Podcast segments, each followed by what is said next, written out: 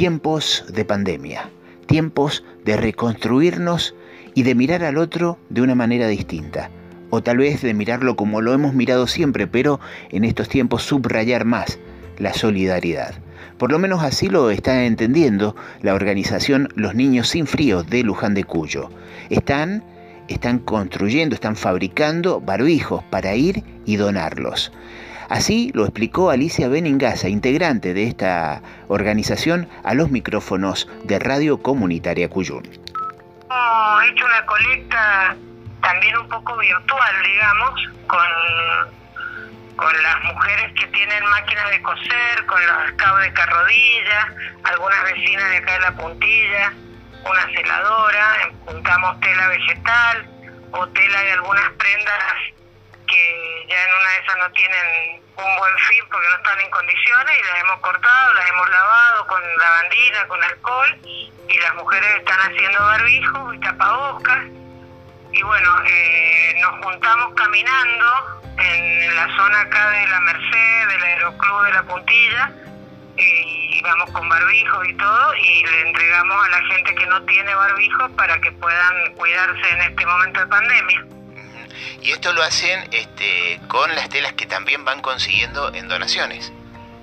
Claro, a través del grupo Los Niños Sin Frío, que, es un, un, grupo que está en internet, se llama Los Niños Sin Frío de Lucam la gente nos llama y el que está más cerca lo va a buscar. Usamos también el otro día, usamos un bombero voluntario que tenía permiso para moverse en el auto y él llevó las telas a las mujeres que tienen las máquinas de coser y bueno, después me los entregan acá en, mi casa y yo hago la distribución con las personas que se pueden movilizar para irle entregando a la gente más cercana. Por el momento lo, lo hacemos así más bien caminando, digamos, y si uno vive en Carrodilla, yo vivo acá en La Puntilla, eh, hacemos punto medio en La Paso, entregamos las bolsas de los barbijos y, ellos van y los entregan a los niños que necesitan y a los adultos.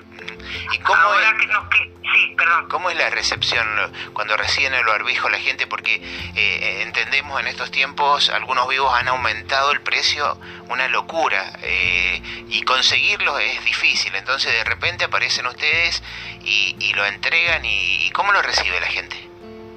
Hemos recibido mucho agradecimiento, los niños y los grandes están sorprendidos. Miren, yo le digo una cosa, Roberto, usted sabe que hemos tenido unas largas charlas a través de este medio y yo fui funcionaria, pero el grupo lo hice antes de hacerlo a mí me moviliza mucho seguir gestionando desde el lugar que esté para alcanzarle y tenderle una mano a la gente. Y el reconocimiento que tengo del vecino de Luján a mí me conmueve.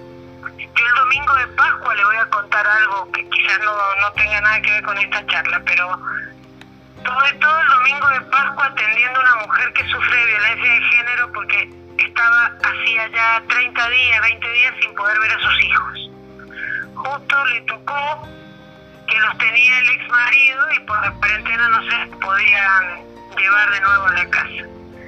Y hoy tengo la satisfacción de que logré a través de la jueza de Leti que le devuelvan los chicos a la casa.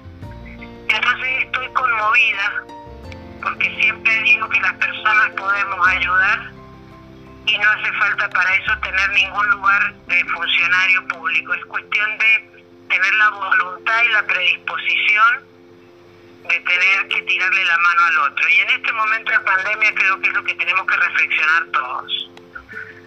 Uno que haga un barbijo, otro que done el gel, el, alcohol en gel, otro que por ahí tenga una sábana que la necesite alguien.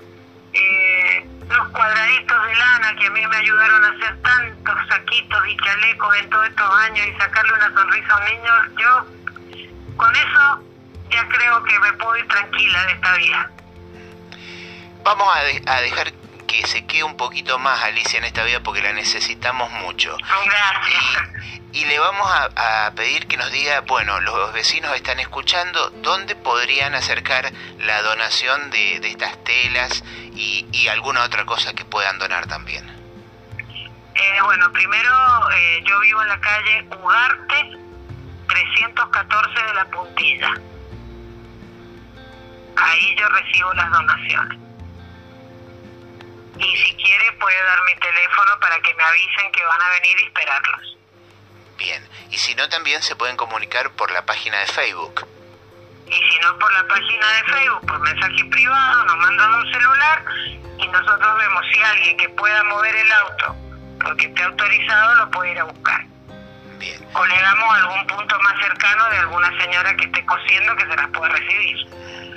Alicia, le agradecemos un montón el ratito con Radio Comunitaria Cuyún y también eh, le agradecemos el gran trabajo que está haciendo usted y todas esas personas que le ayudan en este grupo que hace años viene laburando y que en estos tiempos es tan necesario como en, como en todos los tiempos, pero en estos tiempos eh, como que se subraya más este tipo de ayuda. Así que le agradecemos un montón y bueno, veremos. Yo agradezco a la gente, yo, yo soy un canal.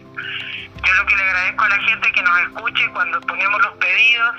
Nosotros publicamos la foto simplemente para que vean que las cosas que donan llegan a destino pero esto es un acto solidario que necesitamos todos para que nuestro mundo cada día sea mejor y creo que en estos momentos de pandemia tenemos que también reflexionar todos para mejorar el ambiente, para cuidar la solidaridad, para ayudar al que no puede estudiar. A veces digo, ¿por qué no donar unas horas en los chicos que por ahí tienen dificultades en la escuela y ayudarlos a hacer la tarea? No sé, yo tiro ideas, todo en función que tengamos un mundo mejor.